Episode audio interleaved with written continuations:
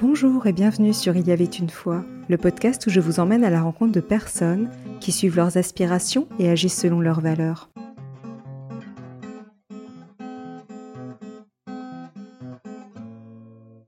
Bonjour chère auditrice, chers auditeurs, j'ai le plaisir d'accueillir Alban Bourdi, écrivain, président fondateur de l'association Surdoué Sens et conférencier. Outre son parcours, ce qui m'a interpellé, c'est qu'il se définit notamment comme un auteur à la plume hémophile. C'est pourquoi j'ai voulu vous emmener à sa rencontre pour en savoir plus.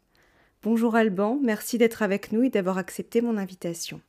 Bonjour Sophie, bonjour à toutes et à tous et merci à toi pour l'invitation. Pour commencer, tu te définis notamment comme un auteur à la plume hémophile. Pour quelle raison?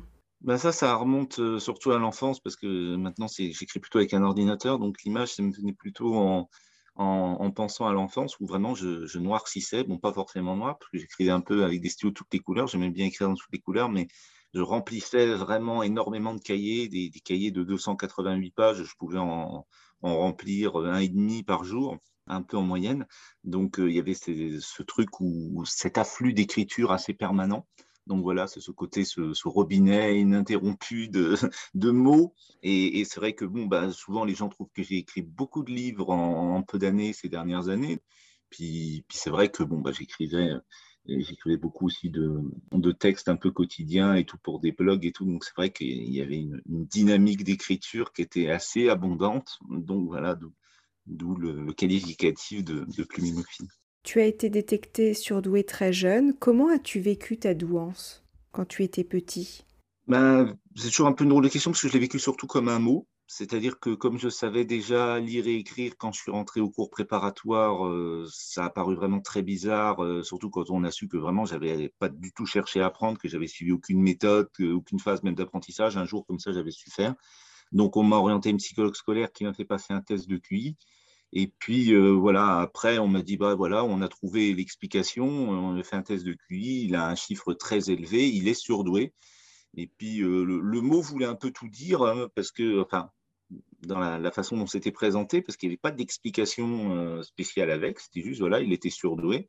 Donc, euh, donc j'ai vécu après avec cette identification le surdoué, c'est-à-dire que pour les gens, comme j'étais le seul de l'école, j'étais le seul du quartier, j'étais le seul dans la famille, ben, j'étais vraiment identifié comme le surdoué. Je pouvais avoir des, adultes dans la cité HLM euh, où, j'habitais euh, qui montraient aux autres, regardez, c'est lui, c'est lui l'enfant surdoué. Et puis en classe, c'était pareil, enfin pas en classe, mais dans la cour de récréation, des plus grands, des grandes classes que je connaissais pas, qui montraient à leurs copains, regardez, c'est lui, c'est le surdoué.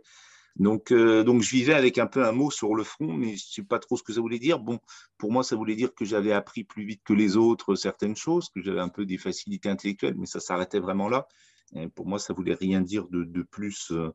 Puis après, même dans les grandes classes, au collège et au lycée, j'étais toujours identifié comme le sourire. J'étais toujours le seul. Il a fallu que j'attende l'année de mes 30 ans pour rencontrer quelqu'un qui me dise qu'il l'était lui aussi. Donc, comment je l'ai vécu? Je l'ai vécu un peu comme une spécificité particulière dont je connaissais personne d'autre qui la partageait. Donc c'était un petit peu spécial à ce niveau-là. Quoi. Ça faisait comme une, un, truc dont j'étais le seul à, à partager. Donc je, l'ai plus vécu comme ça, en fait, comme quelque chose de que je ne savais pas trop ce que ça voulait dire, mais qui ne désignait que moi, et donc je comprenais mal le, sens, mais voilà, qui, je vivais avec, mais sans... En fait, tu te sentais à part, mis à l'écart. Oui, et euh, rien par le mot. Puis en plus, c'était un peu, euh, un peu bizarre comme mot parce que selon certaines personnes, c'était waouh le surdoué, et puis pour d'autres, c'était hum, c'est inquiétant, qu'est-ce que c'est le surdoué, qu'est-ce que c'est, et puis d'autres au contraire. Alors déjà l'intello, ça peut être déjà une, une, insulte un peu dans une cour d'école. Mais alors là, c'était comme si c'était un télo, mais puissance encore 4 euh, ou 5, c'était le surdoué. Quoi. Donc il y, avait, il y avait une appréhension qui était totalement différente chez les gens, qui était assez déstabilisante. Quoi. C'était, était mis à part, mais je ne savais pas trop euh, sur quels critères et dans quel esprit, et si c'était un rejet ou au contraire c'était une espèce de mise sur une pied, un piédestal. C'était très curieux comme façon de le vivre. et à quel moment as-tu découvert ton hypersensibilité? Alors, euh, bah, quand j'ai pu mettre un mot dessus, bah, c'est ce que j'avais dit. Hein, c'est quand j'ai rencontré la personne à l'année de mes 30 ans qui m'a dit qu'elle était surdouée elle aussi, qui m'a parlé d'ouvrages euh, qui s'écrivaient sur le sujet, donc notamment ceux de Jeanne Fachin, Monique de Kermadec et, et Saverio Tomatella. Et, donc, quand j'ai lu ne serait-ce que les quatrièmes de couverture ou lit en, diagonale vraiment les livres, mais rien que le fait que ça soit reconnu, qu'on en parle, qu'il y ait d'autres personnes qui le soient, puis qu'on lit ça à la surdouance, donc euh, euh, lier ça au fait d'être surdoué, pour moi, c'était très salvateur parce que jusque-là, je trouvais ça complètement incompréhensible, ce paramètre d'hypersensibilité. Je mettais même pas un mot dessus. C'est pour ça que je dirais même pas que je l'avais découvert.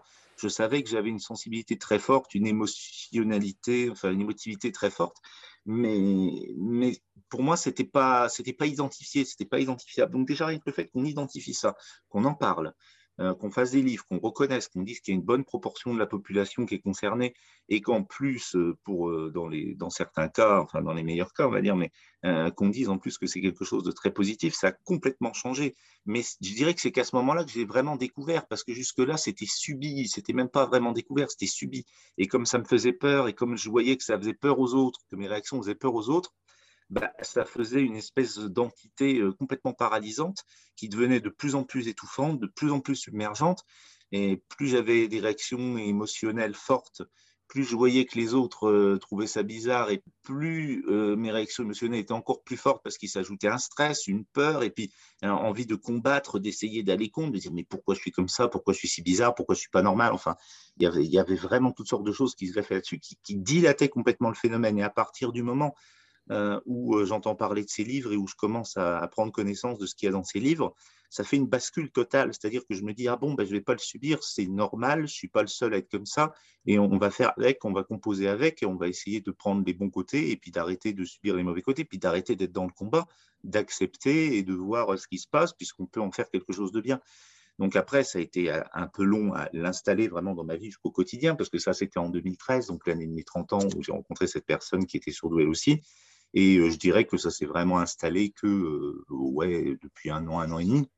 Mais c'est c'était même pas découvert avant parce que c'était quelque chose de subi puis qui était complètement mystérieux pour moi. J'avais l'impression d'être le seul à avoir cette, euh, ces réactions de sensibilité et d'émotionnel si fort. Bon, je savais bien que ma mère, en tout cas au niveau des sens, c'est sûr, puis sans doute aussi au niveau émotionnel, mais ça je ne me rendais pas compte, mais au niveau des sens, je savais aussi qu'elle était très, très sensible, par exemple, au, au bruit, aux odeurs, ou tout ça. Mais mais moi, je le voyais quand même comme quelque chose de totalement pas identifié, quelque chose qui faisait peur, qui paraissait bizarre, contre lequel il, euh, fallait trouver une espèce de parade. Et je la cherchais au niveau intellectuel en plus, donc je faisais carburer l'intellect, donc j'étais vraiment loin de trouver la solution. Et puis en plus, je ne faisais que rajouter à l'agitation globale. Donc, j'étais vraiment pas sur la bonne piste, mais c'était quelque chose que je subissais comme quelque chose qu'on ne comprend pas et voilà, sur lequel il n'y a pas de mots. C'est pour ça que je ne pourrais pas dire que j'ai découvert mon hypersensibilité. Après, je me suis rendu compte très petit, effectivement, qu'il y avait des choses qui m'atteignaient très fort et qui n'atteignaient pas les autres. Par exemple, j'étais végétarien quand j'étais petit. Je trouvais ça vraiment euh, insupportable, l'idée qu'on puisse euh, élever des animaux euh, pour les, pour les tuer. Enfin, ça, ça, semblait vraiment pas possible à comprendre. Et puis, par exemple, aussi, il y avait un autre exemple, il y avait des, des personnes qui avaient des, des, des, habits, ils savaient que c'était fait par des enfants en Asie et tout ça, mais ça leur posait aucun problème, alors que moi, je pouvais même pas intégrer l'idée. Enfin, c'était insupportable. Il fallait même pas que j'y pense. Il fallait que je fasse un écran, sinon, limite, je pouvais même plus respirer. C'était quelque chose de très fort. Et je voyais que les autres, non, ni des animaux, ni des enfants de, de, pays d'Asie ou tout ça ne les concernait, enfin, ne semblait pas du tout les concerner, en tout cas, c'était même presque, bon, ben voilà, c'est la vie, quoi. Et, donc euh, là, je voyais bien la différence, hein, puis ça, c'était quand même très jeune. Et puis, euh, ouais, sur, différentes choses comme ça, je voyais bien qu'il y avait une différence d'impact émotionnel et de, et de sensibilité aux choses, aux odeurs aussi, parce que c'est vrai que les odeurs, c'était quelque chose d'incroyable. Moi, euh, la plupart des endroits clos où j'allais, sous les gymnases notamment, où ça sent la poussière, la sueur et tout le reste, là, les, le plastique, enfin les tapis, euh, le, matériau des tapis et tout ça. Puis les autres, ils avaient l'air de faire comme si de rien n'était. Ils n'avaient pas l'air d'être impactés par l'odeur. Moi, c'était à peine si je pouvais respirer. J'avais l'impression de subir une violence horrible. Et puis, je voyais les autres, bon, bah, normal, quoi. Ils vivaient normalement, comme c'est ailleurs. Donc, euh, moi, j'avais vraiment beaucoup de mal à trouver des endroits fermés où je trouve où j'étais pas dérangé par l'odeur. Ça pouvait être très fort, ça pouvait être vraiment jusqu'à la nausée ou, ou à l'impression d'étouffement, d'asphyxie. Donc, euh, j'avais bien vu une différence à ce niveau-là, en tout cas très très petit, vraiment dès mon entrée à l'école primaire. Mais pour mettre un mot dessus, donc pour vraiment découvrir l'hypersensibilité, ça, il a fallu attendre de voir 30 ans. Euh, aujourd'hui, peut-on dire que tu as fait une force de ta singularité? Oui, parce que vraiment, suite à ça, suite à ce moment-là où je me dis que je vais accueillir ce que je suis et puis que je vais faire avec et puis que je vais composer les, les bons atouts et puis me rassurer, c'est-à-dire parce que la clé, je trouve vraiment, enfin, ce que je communique, je trouve qui a été vraiment très, très, très forte pour moi, c'est de se rassurer. C'est-à-dire, au lieu de se battre contre les mauvais côtés ou de les subir, bah, euh, se focaliser sur les bons côtés, les cultiver et puis accueillir l'ensemble, mais en se rassurant quand on voit poindre les mauvais côtés. C'est-à-dire, au lieu de, enfin, le pic émotionnel un peu paralysant qui monte, au lieu de, le combattre et puis donc de le grossir et puis d'en avoir peur et tout ça, eh ben, se rassurer par rapport à ça. Dire, bon, c'est normal, ça arrive, tu sais bien, ça fait ça, puis, puis c'est pas une mauvaise chose en soi. Et puis donc, euh, alors, par le dialogue intérieur, mais j'aime bien aussi parler à haute voix. Je trouve que ça concrétise un peu plus les choses. Si je me dis juste dans ma tête, c'est pas très fort, mais si je le verbalise avec ma voix, déjà, ça va un peu plus me rassurer. Puis des contacts, notamment, ce qui marche bien, je me caresse la nuque, par exemple, des fois quand je sens un stress ou quelque chose de très fort. Bon, ça m'arrive de moins en moins, mais pendant des années, ça a souvent marché. D'ailleurs, la première fois que j'ai fait une conférence, beaucoup caressé la nuque pour calmer. Euh, je ne connaissais pas encore ça la première fois que j'ai fait une télévision, mais j'aurais pu parce que c'était très bizarre de voir que mon, mon corps avait l'air complètement paniqué alors que ma tête était plutôt très très contente, mais, mais quasiment euphorique. Mais mon corps, lui, était complètement paniqué. Donc c'était très bizarre à vivre comme contraste. Ah, J'imagine.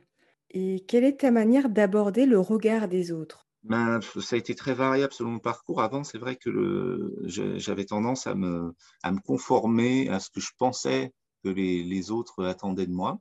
Donc, euh, donc j'étais très attentif au regard des autres pour essayer de m'adapter et puis de, de donner quelque chose qui, correspondait à, leurs attentes ou en tout cas à leur faire plaisir, même, je dirais. Et puis, donc, j'étais très euh, sensible au regard des autres. Ça, c'est un peu jeune adulte, je, ma réponse là que je donne. Il y avait la, la réponse aussi adolescente qui était, euh, qui était beaucoup plus torturé, on va dire, c'est que je, je, trouvais que la façon dont les autres me voyaient ne correspondait pas du tout à qui j'étais. Je trouvais qu'il n'y avait vraiment aucune concordance. Euh, on voyait quelqu'un que me dire ah bon, c'est pas possible, c'est pas moi ça. Enfin, et ça m'entraînait dans des dans une espèce de surchauffe intellectuelle parce que pour moi toutes les réponses à ce moment-là étaient dans l'intellect. Donc j'essayais de, corriger la façon dont les gens me percevaient en essayant de chercher des, des méthodes ou des, des choses à mettre en place, mais au niveau de l'intellect. Donc ça me faisait carburer énormément euh, l'intellect et ça a contribué à cette espèce de surchauffe qui a amené à une espèce de burn-out qui a fait que j'ai quitté l'école à, 15 ans.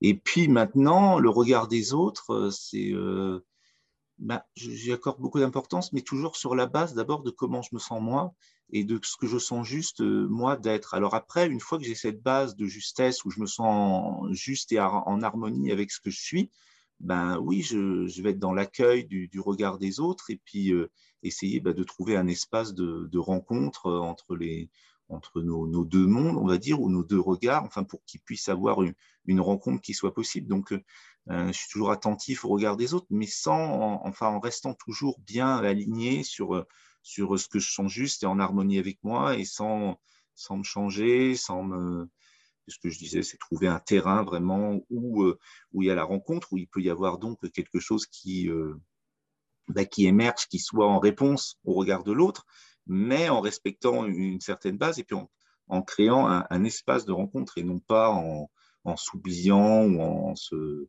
sacrifiant un peu. C'est vrai que j'ai eu longtemps cette démarche un peu de, sacrifice à l'autre, surtout dans le contexte amoureux et, et tout ça. Enfin, il y avait vraiment une notion de sacrifice que j'ai donc, j'ai eu la chance d'expérimenter quelque chose d'assez extrême, on va dire, qui m'a fait corriger, peut-être plus rapidement sans doute que si j'avais eu plusieurs expériences moins extrêmes, il m'a permis de corriger cette, cette manière d'apprendre les choses. Et si je te dis se fondre dans le moule ou suivre les convenances, ça t'évoque quoi? Bah, C'est toujours assez violent quand j'entends ça pour moi, parce que déjà, alors se fondre, déjà, j'aime pas trop, parce que j'aime pas trop l'impersonnalité, et puis se fondre, j'ai l'impression que c'est... Euh, bah, autant je trouve ça génial de tous communier, euh, tous main dans la main, de tous se rejoindre, se retrouver, ça j'adore, mais se fondre, pour moi, il y a une notion de perdre un peu son identité au service d'un tout. Et déjà ça, j'aime pas trop, je suis déjà pas trop à l'aise avec la notion. Alors se fondre en plus dans un moule, c'est-à-dire en plus pour se redéfinir avec un truc préétabli, puis un peu tous le même, parce que c'est un moule, un moule qui n'a pas été fait spécialement pour soi. Donc là, je vois quelque chose de, très violent, donc que je vais ressentir oppressant au niveau de la cage thoracique. Puis les convenances, alors je sais pas, je comprends pas très bien le. Enfin, déjà, quand on parle de code, on dit avoir les codes, ou déjà, je ne sais pas trop à quoi on fait allusion. Bon, sans doute qu'il y en a qui sont intégrés, même si je ne les ai pas tellement pris comme des codes, mais comme du, bon sens, on va dire.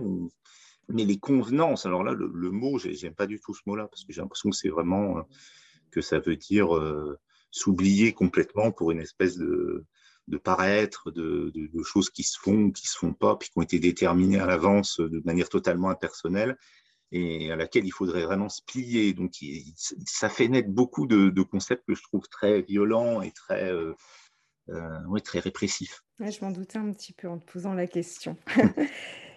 et pourquoi est-ce important pour toi de mener une existence authentique? Alors, euh, ça, ben, pendant longtemps, quand j'étais jeune, j'avais donc cette impression qu'il n'y avait aucune concordance entre ce que je vivais et la façon dont je me sentais, euh, la façon dont j'avais l'impression d'être, on pourrait dire même.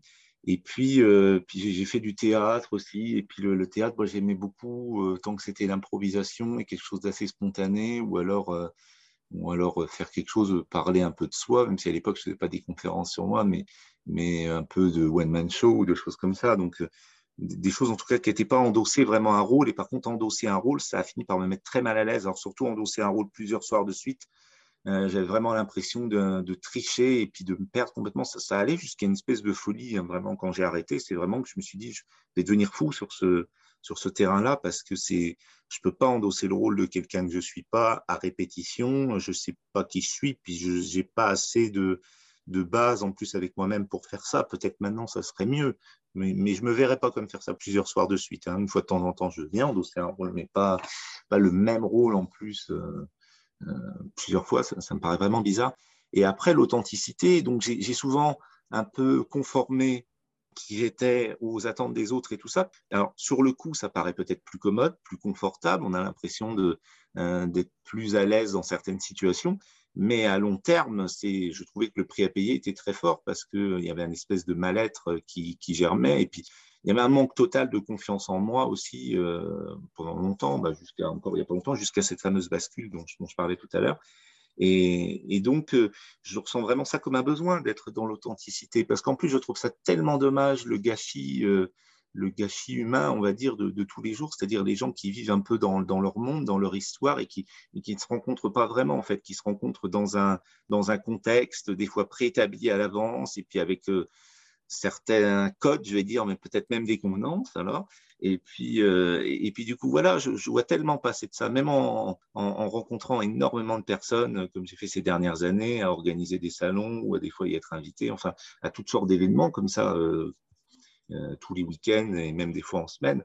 Donc, euh, on voit toutes ces personnes à qui on rencontre, mais on voit qu'une vraie rencontre, un vrai espace où, euh, on se rencontre vraiment soi et où on parle de soi, c'est rare. Et, ça, je trouve que c'est très dommage. Enfin, je veux dire, je ne veux pas perdre mon temps dans des, à endosser un rôle ou à me comporter comme n'importe qui à ma place se serait comporté. Ce serait vraiment dommage. Je trouve que quand on arrive à cette authenticité, à cette spécificité, bah, tout prend une intensité et un goût beaucoup plus intéressant, on touche quelque chose de beaucoup plus profond, euh, de beaucoup plus nourrissant, et puis qui, permet de, d'atteindre des choses aussi bien euh, en ressenti qu'en, résultat, qui, sont, euh, qui sont d'une portée que je trouve vraiment merveilleuse. Et, tout ça, c'est possible que si vraiment donc, il y a cette, cette authenticité, cette justesse euh, donc c'est ça que je recherche vraiment un peu à chaque souffle, à chaque pensée, à, chaque parole, c'est d'être dans cette authenticité, cette justesse. Et c'est vrai qu'au début, quand j'organisais des, événements, enfin quand j'ai commencé à organiser des événements, il y avait ce truc où, euh,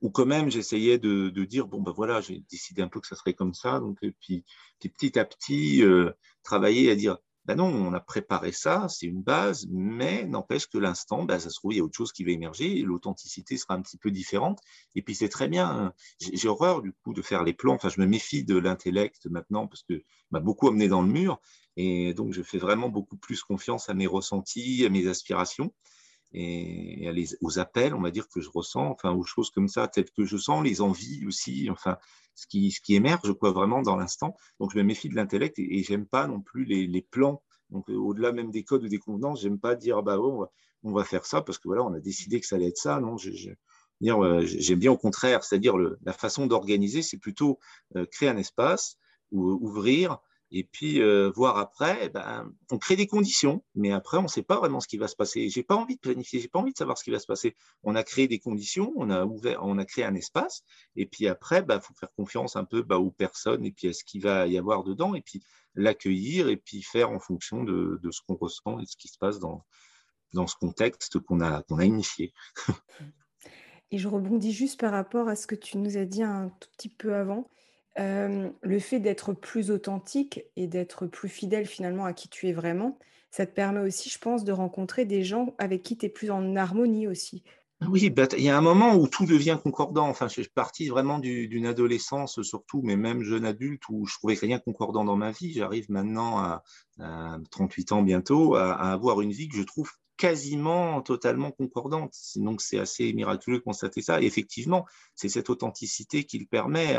À, partir du moment où j'ai fait cette bascule euh, en 2013, j'ai commencé à rencontrer des personnes bah, qui étaient effectivement où la rencontre se situait dans quelque chose de beaucoup plus authentique et qui était beaucoup plus euh, en, harmonie, oui, avec euh, la profondeur, avec des valeurs et tout ça. Donc d'autres types de personnes de rencontres jusqu'à euh, petit à petit, et surtout ces dernières années, faire de plus en plus de rencontres comme ça et de rencontres assez, euh, oui, euh, qui, c'est un cercle vertueux après qui, qui, s'entraîne et, qui s'enchaîne.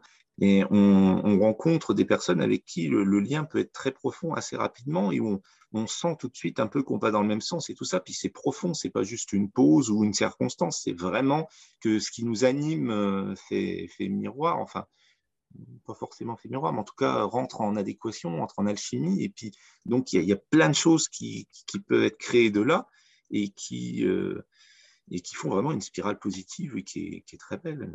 Et d'ailleurs, euh, qu'est-ce qui t'anime profondément aujourd'hui? Ben, j'ai eu deux réponses en même temps. Ça me fait penser à quand j'étais jeune et que euh, souvent on me voyait ne pas répondre aux questions et puis on me disait il est vraiment très bizarre ou alors il est bête ou alors il est très timide, je ne sais pas, mais en tout cas il ne sait pas répondre, il ne sait pas parler parce que plusieurs réponses en même temps. Bon, quand j'étais jeune, c'était en plus quatre ou cinq réponses en même temps. Là, j'ai eu un peu envie de faire deux réponses en même temps à ta question. Il y en avait une, c'était dire, ce qui m'anime, c'est beaucoup l'aspiration à, transmettre que c'est possible, quoi, comme, comme dirait Flora un peu pour, quand elle résume le livre. Euh, enfin, notre livre qu'on vient d'écrire avec aussi Saverio Tomasella et Christine. Et donc, que c'est possible, on peut dire, par rapport à tout ce que j'ai pu traverser, euh, dans différents domaines. Des fois, les personnes me disent Oh là là, mais vraiment, tu as connu tous les, les, trucs difficiles un peu à vivre, tout ça. Je n'ai pas l'impression que c'est à ce point-là, mais moi, je sais que des fois, ça fait un peu cet effet-là. Et de dire que, bah, euh, oui, mais on peut euh, déjouer un peu tous ces pièges-là et puis transmettre quelque chose de positif. Donc, ça, ça m'anime franchement.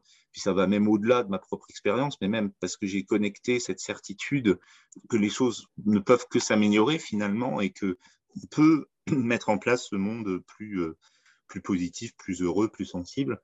Donc il y a cette espèce d'élan comme ça positif qui m'anime à, transmettre, à communiquer, à, susciter, à inspirer. Et puis, euh, dans une démarche un peu plus de ressenti, euh, ce qui m'anime, c'est tout simplement, parce que je disais un peu tout à l'heure, c'est qu'à chaque instant, euh, être dans, dans l'accueil un peu de ce qui est et puis dans la justesse. Donc là, il n'y a vraiment pas d'horizon spécial que le moment présent, de bien l'accueillir et de bien le, faire honneur, je vais dire, je ne sais pas si c'est le meilleur mot, mais donc de, vivre au plus juste. Et, donc, ça veut dire, en étant au plus juste, souvent, bah, ça amène à, donner. Parce que quand on est bien juste avec soi et qu'on se sent bien avec soi, authentique et tout ça, bah, c'est assez facile, du coup, de, de, donner un peu, d'aller vers les autres. De, et donc, c'est là où ça se rejoint. Après, quand on est dans le don, on est plus juste dans sa façon d'être soi, on est un peu porté vers l'extérieur. Et alors, dans ce cas-là, effectivement, communiquer bah, du positif et puis euh, montrer par, euh, par tout le, chemin parcouru et tout ça euh, bah, qu'il n'y a pas de fatalité. Et puis que hum, des fois, c'est même des grandes chances, les, les trucs les plus horribles qu'on a vécu, parce que je croyais déjà que j'allais pas survivre à l'adolescence. Je pensais que j'étais trop fragile, que vraiment je n'arriverais pas à être adulte, que j'étais pas, j'étais pas équipé pour, j'étais pas, j'étais pas assez résistant et tout ça. Donc il y, a, il y a plein de moments où j'ai cru vraiment qu'il n'y avait pas de suite possible, qu'il y avait un obstacle beaucoup trop grand et que c'était absolument incontournable. Et puis finalement, bah, il y a eu euh, euh, toutes sortes de choses qui ont fait que les obstacles ont fondu, même des fois assez rapidement, de manière assez spectaculaire. Et, donc voilà, c'est un peu ce, cette étincelle-là, ce, cette dynamique-là que, vraiment je, trouve qu'on peut essayer de, communiquer ou transmettre de, de, mille façons différentes, quoi qu'elles soient de façon plus artistique et, et, avec des langages un petit peu différents, des fois un peu plus concrets, des fois un peu plus conceptuels, des fois vraiment dans le ressenti. Enfin, je trouve qu'il y a une infinité et c'est ça que je trouve magnifique, c'est cette, cette infinité de possibilités de, de transmettre finalement ça, de transmettre du, du positif, mais c'est même pas du positif parce qu'on a choisi que c'est positif, c'est positif parce que je pense vraiment que qu'il y a une certaine évidence au fait que euh, que même s'il y a toutes sortes de, choses qui peuvent contrarier ou, se mettre en résistance, il y a forcément une dynamique positive qui est en marche et qu'en plus, elle peut s'installer de façon beaucoup plus vite qu'on croit, parce que toutes les résistances et tout ça, il y, a, il y a un moment où ça peut disparaître assez rapidement, si fortes qu'elles paraissent comme ça, ou si malgré tout l'effet contraire qu'elles peuvent porter. Enfin, quand on suit quelque chose, on, est testé. En plus, y a souvent, moi j'ai souvent vu ça, en tout cas souvent dire, moi j'y croyais et tout, puis il y avait des choses qui montraient comme si, comme si ce qu'il y avait dans mes radars, il n'y avait rien qui le confirmait. Pendant des années, c'était un peu ça. Euh, ces dernières années, surtout on dire depuis la bascule, j'étais sûr qu'il y avait quelque chose qu'on pouvait mettre en place et comme ça de euh, dans cette dynamique-là, euh, mais j'avais aucun élément dans mes radars qui me permettait vraiment de conforter. Il fallait vraiment continuer vraiment sur ce chemin et pas et pas douter en se disant oui mais c'est pas encore là, mais ça va venir. Et puis il y a un moment où ça vient. Donc je pense que ce qui est applicable à une personne est aussi applicable à l'ensemble du monde. Et donc il y a, ce côté-là où euh, on le voit peut-être pas encore maintenant, mais il y a vraiment quelque chose de très positif qui est en train de s'installer. Et puis il y a, il y a Thomas Zella notamment qui en parle très bien de ces choses-là. Merci beaucoup, Alban, pour cet échange très inspirant et à bientôt. À bientôt, Sophie. Merci. Chère auditrice, chers auditeurs, je vous donne rendez-vous la semaine prochaine où je vous emmène à la rencontre d'un nouvel invité. À très bientôt. Si vous aimez ce podcast, n'hésitez pas à vous abonner, à laisser votre commentaire et à mettre 5 étoiles sur Apple Podcast. C'est le meilleur moyen de le soutenir pour que d'autres puissent le découvrir. Vous pouvez également suivre Il y avait une fois sur Instagram ou Facebook. À la semaine prochaine.